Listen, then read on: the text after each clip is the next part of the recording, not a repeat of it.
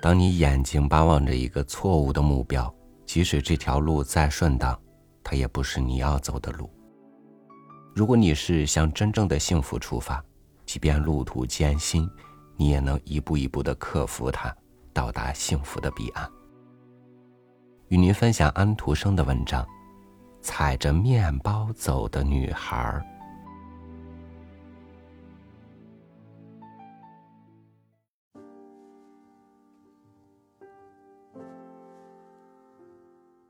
你可能早就听说过，有一个女孩，为了怕弄脏鞋，就踩在面包上走路。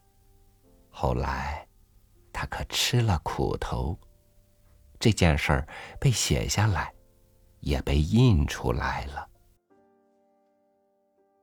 他是一个穷苦的孩子，但是非常骄傲，自以为了不起。正如俗话所说的。他的本性不好。当他是一个小孩子的时候，他最高兴做的事是捉苍蝇。他把它们的翅膀拉掉，使它们变成爬虫。他还喜欢捉金龟子和甲虫，把它们一个个串在针上，然后在它们脚旁边放一片绿叶子或一片纸，这些可怜的生物就抓着纸。而且抓得很紧，把它翻来翻去，挣扎着想摆脱这根针。金龟子在读书了，小英格尔说：“你看，他在翻这张纸。他越长大就越变得顽皮，但是他很美丽，这正是他的不幸。要不然的话。”他也许会被管教的不像现在这个样子。你的顽固需要一件厉害的东西来打破它。他的妈妈说：“你小时候常常踩在我的围裙上，恐怕有一天你会踩在我的心上。”这正是他所做的事情。现在他来到乡下。在一个有钱人家里当佣人，主人待他像自己的孩子，把他打扮的也像自己的孩子。他的外表很好看，结果他就更放肆了。他工作了将近一年以后，女主人对他说：“英格尔，你应该去看看你的父母了。”他当真去了。不过，他是为了要表现自己，叫他们看看他现在是多么文雅才去的。他来到树边的时候，看见许多年轻的农夫和女人站在那儿闲谈，他自己的妈妈也在他们中间，正坐在一块石头上休息，面前放着他在树林里捡的一捆柴。英格尔这时转身就走，因为他觉得很羞耻。像她这样一个穿得漂亮的女子，居然有这样一个褴褛的母亲，而且要到树林里去捡柴。他回头就走，并不觉得难过，他只是感到有些烦恼。又有半年过去了，英格尔。你应该回家去一趟，去看看你年老的父母。女主人说：“我给你一条长面包，你可以把它送给他们，他们一定很高兴看到你的。”英格尔穿上他最好的衣服和新鞋子，他提起衣襟，小心翼翼的走，为的是要使他的脚不沾上脏东西。这当然是不能责备他的。不过，他来到一块沼泽地，有好长一段路要经过泥巴和水坑，于是，他便把那条面包扔进泥巴里，在上面踩过去，以免把脚打湿。不过，当他的一只脚踏在面包上，另一只脚翘起来，打算向前走的时候，面包就和他一道沉下去了。而且越沉越深，直到它沉的没了顶。现在只剩下一个冒着泡的黑水坑。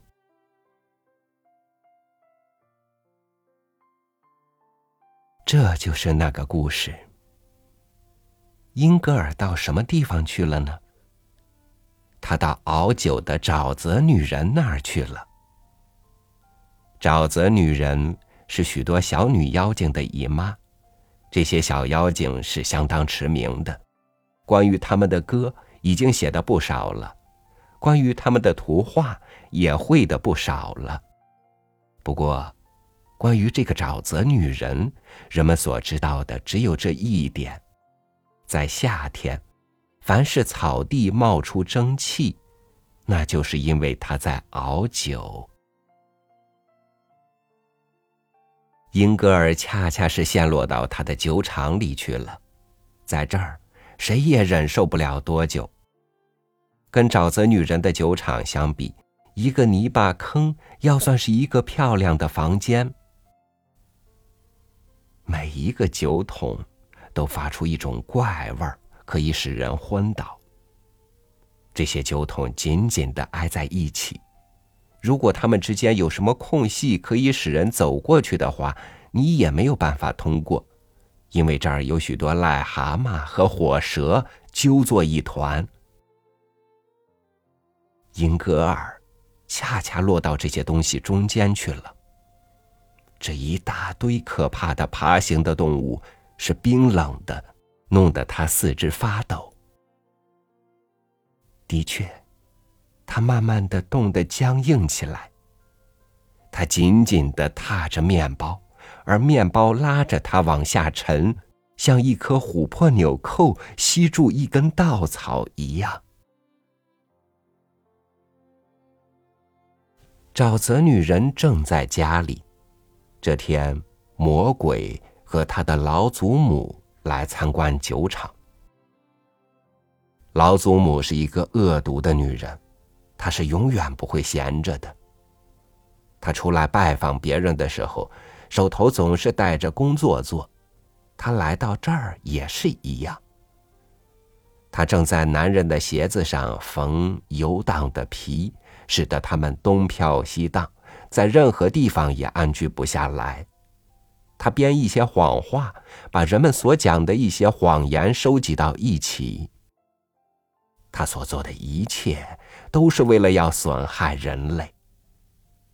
的确，这个老祖母知道怎样缝，怎样编，怎样收集。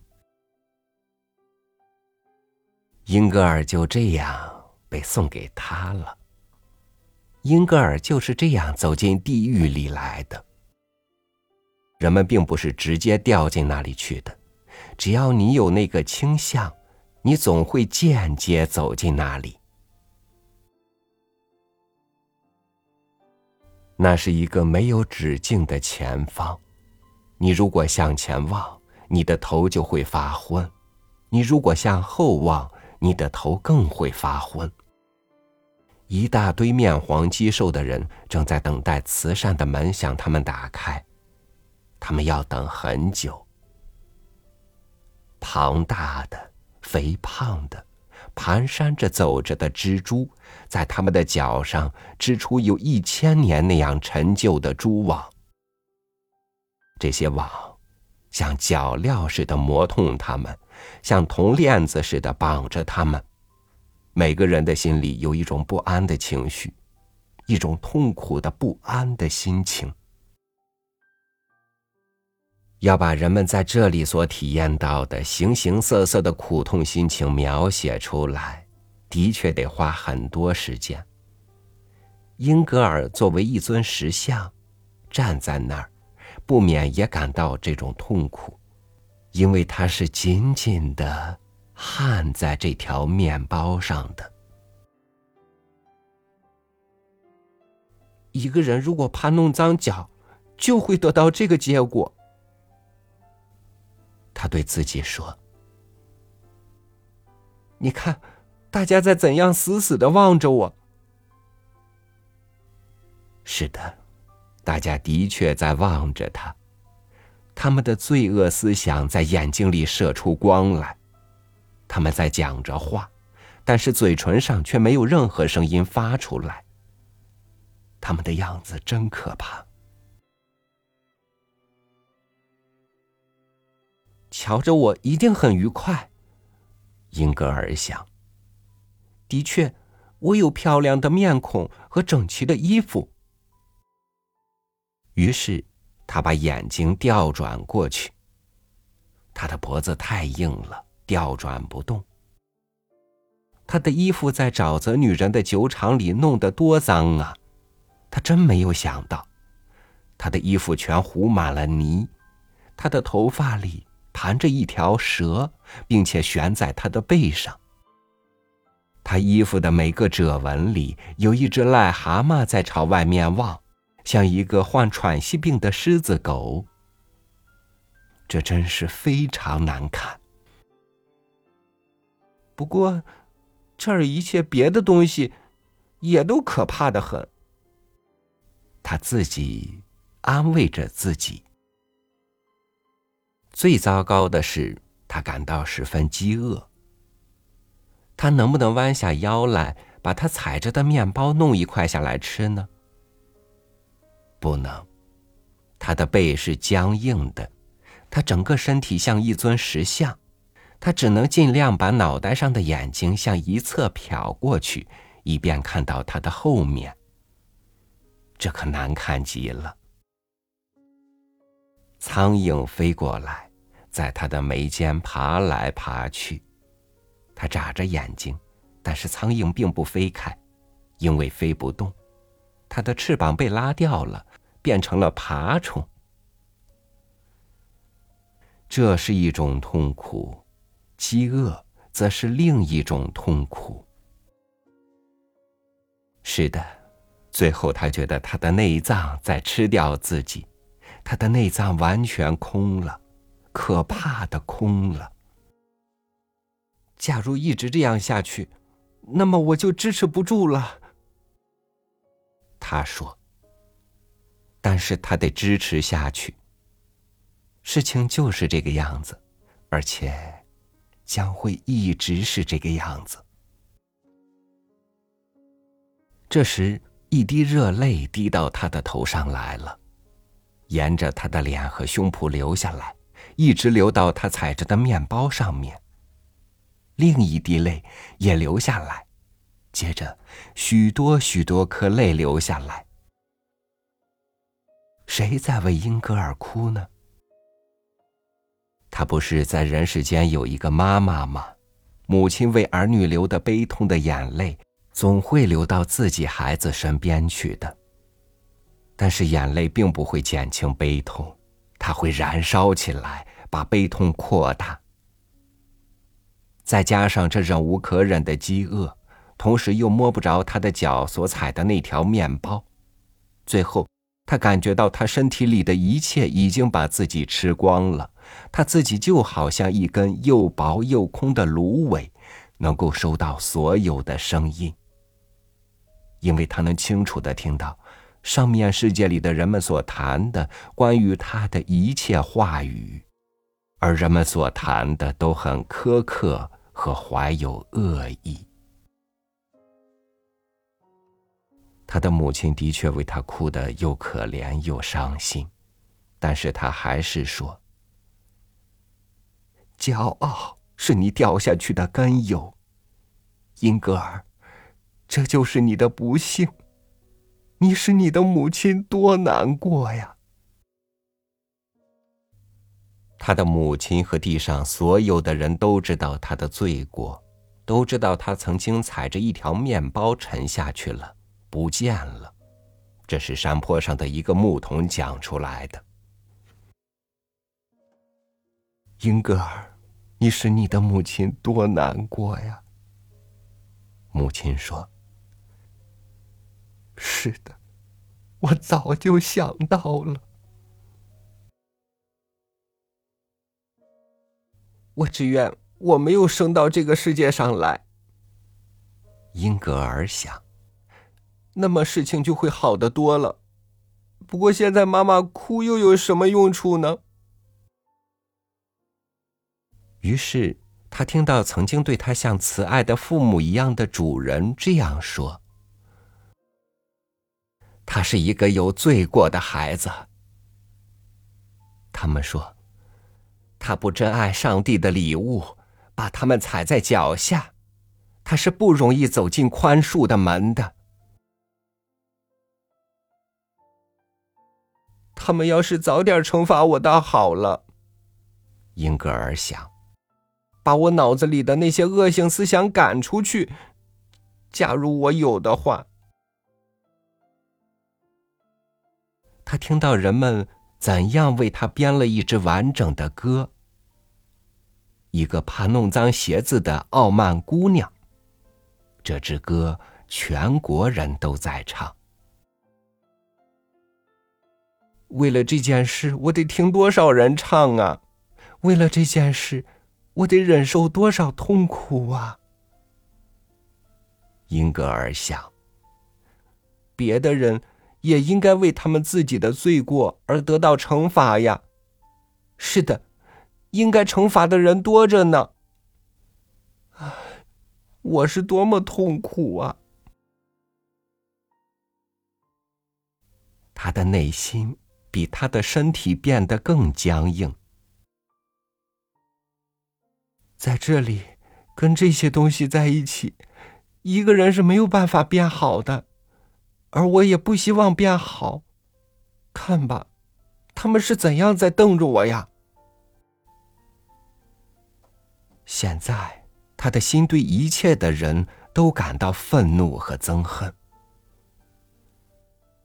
现在。他们总算有些闲话可以聊了。我是多么痛苦啊！于是他听到人们把他的故事讲给孩子们听，那些小家伙把他叫做不信神的英格尔。他是多么可憎啊！他们说，多么坏，应该重重的受到惩罚。连孩子们也严厉的指责他。不过有一天，当悲哀和饥饿正在咬噬着他空洞的身躯的时候，当他听到他的名字和故事被讲给一个天真的小孩听的时候，他发现这个小女孩为了这个骄傲和虚荣的英格尔的故事而流出眼泪来。难道他再也不能回到地面上来吗？小女孩问。回答是，他永远也不能回来了。不过，假如他请求赦罪，答应永远不再像那个样子呢？但是他不会请求赦罪的。回答说。如果他会的话，我将是多么高兴啊！小女孩说：“他是非常难过的。只要他能够回到地上来，我愿意献出我所有的玩具。可怜的英格尔，这真可怕。”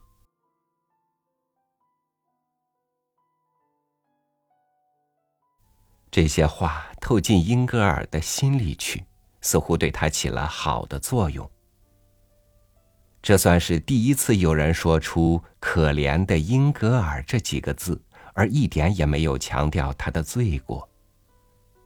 现在居然有一个天真的孩子在为他哭，为他祈祷，这使他有一种奇怪的感觉。他自己也想哭一场，但是他哭不出来。这本身就是一种痛苦。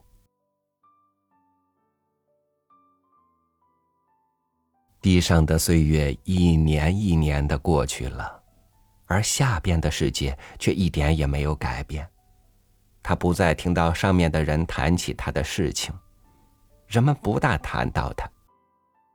最后有一天，他听到一声叹息：“英格尔，英格尔，你使我多伤心呢！我早就想到了。”这是他将死的母亲的叹息声。他可以偶尔听到他以前的老主人提起了他的名字。女主人说的话是最和善的。他说：“英格尔，难道我再也看不到你吗？人们不知道你到什么地方去了。”不过，英格尔知道的很清楚，好心的女主人绝没有办法到他这儿来的。时间慢慢的过去，漫长和苦痛的时间。英格尔又听到别人提起他的名字，并且看到头上好像有两颗明亮的星星在照耀着。这是地上闭着的两颗温柔的眼睛。自从那个小女孩伤心的哭着、可怜的英格尔的时候起，已经有许多年过去了。小女孩现在已经成了一个老太婆，快要被上帝召回去了。在弥留之际，正当她一生的事情都在眼前出现的时候，这位老太婆记起。当她是一个小姑娘的时候，她曾经听到英格尔的遭遇，并且为他痛哭过。那个时刻，那个情景，都在这位老太婆最后的一分钟里出现了。她差不多大声的叫起来：“上帝呀，我不知道我是否也像英格尔一样，常常无心的踩着您赐给我的礼物。”我不知道我心里是否也充满了傲慢的思想，但是您在仁慈之中，并没有让我坠下去，却把我托了起来。请您不要在我最后的一瞬间离开我。这个老太婆的眼睛合起来，但她的灵魂的眼睛却是对着一切隐藏着的东西张开着的。英格尔在他最后的思想中生动的出现。他现在看到了他，看到他沉得多么深。这景象使这个虔诚的女人流出泪来。她像一个小孩子似的在天国里站着，为可怜的英格尔流泪。她的眼泪和祈祷，在这个受苦的。被囚禁的无望的女子周围的暗空中，听起来像一个回声。这种来自上面的、不曾想到过的爱，把她征服了。因为有一个天使在为她流泪。为什么会有这样的东西赐给她呢？这个苦难中的灵魂似乎回忆起了他在地上所做的每件事情。他哭得全身抽动起来。英格尔从来没有这样哭过。他对于自己感到悲哀，他觉得宽恕的门永远不会为他打开。当他在悔恨中认识到这一点的时候，马上一线光明就向地下的深渊射来，他的力量比那融掉孩子们在花园里所做的雪人的太阳光还强。它比落在孩子们的热嘴唇上的雪花融化成水滴的速度还要快。于是，僵化了的英格尔就变成了一阵烟雾。于是，一只鸟以闪电的速度飞到人间去。不过，这只鸟儿对于周围的一切感到非常羞怯，它对自己感到惭愧，害怕遇见任何生物。他飞进一个倒塌的墙上的黑洞里去躲藏起来。他在里面缩作一团，全身发抖，一点声音也发不出来。这是因为他没有声音。他在那里藏了很久以后，才能安静的看出和辨别出周围的美丽景物。的确，周围是很美的。空气是新鲜和温和的，月亮照得那么明朗，树和灌木发出清香。他栖身的那个地方是那么舒适，他的雨衣是那么洁净。天地万物都表示出美和爱。这只鸟儿想把在他心里激动着的思想全都唱出来，但是他没有这种力量。他真希望能像春天的杜鹃和夜莺那样唱一阵歌呢。但是上帝，我们的上帝。他能听出蠕虫无声的颂歌，也能听出这鸟儿胸中颤动着的赞美曲，正如他能听出大卫心里还没有形成歌词的圣诗一样。这些无声的歌，在鸟儿的心中波动了好几个星期。只要好的行为一开始，这些歌马上就要飞翔出来。而现在，也应该有一件好的行为了。最后，神圣的圣诞节到来了。一个农人在一口古井旁竖起一根杆子，上面绑了些麦穗，好叫天上的鸟儿也过一个愉快的圣诞节，在我们救主的这个节日里，能满意的吃一餐。圣诞节的早晨，太阳升起来。照在麦穗上，所有歌唱着的小鸟绕着杆子飞。这时，那个墙洞里也发出叽叽的声音。那动荡着的思想，现在变成了歌；那柔弱的叽叽声，现在成了一首完整的欢乐颂。要做出一件好的行为，这思想已经活跃起来了。这只鸟儿从它藏身处飞出来。天国里的人都知道，这是一只什么鸟儿。这是一个严峻的冬天，水池里都结满了冰，田野里的动物和高空中的鸟儿都因为没有食物而感到苦恼。这只小鸟飞到公路上去。它在雪橇的折印里找到一些麦粒，在停留站里找到一些面包屑。在他找到的这些东西中，他自己只吃很少的一部分，却把大部分用来请许多别的饥饿的鸟儿来共享。他飞到城里去，在四处寻找。当他看到窗台上有许多慈善的手为鸟儿撒了一些面包屑时，他自己只吃一丁点儿，而把其余的都送给别的鸟儿。在这整个冬天，这只鸟儿收集得来和送给别的鸟儿的面包屑，已经比得上英格尔为了怕弄脏鞋子而踩着的那条面包。当他找到了最后一片面包屑，把它贡献出来的时候，它的灰色的翅膀就变成了白色的，并且伸展开来。请看那一只海燕，它在横渡大海。孩子们看到这只白鸟的时候说：“它一会儿向海面低飞。”一会儿向明朗的太阳光上升，它发出闪光。谁也不知道它飞向什么地方去。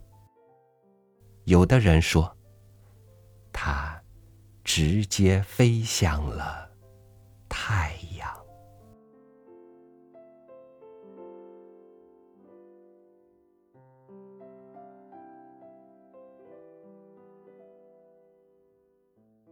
在物欲上，无论得到多么充分的满足，如果内心的天平失衡，那也只能在无尽的悔恨和痛苦中坠入深渊。感谢您收听我的分享，我是超宇，祝您晚安，明天见。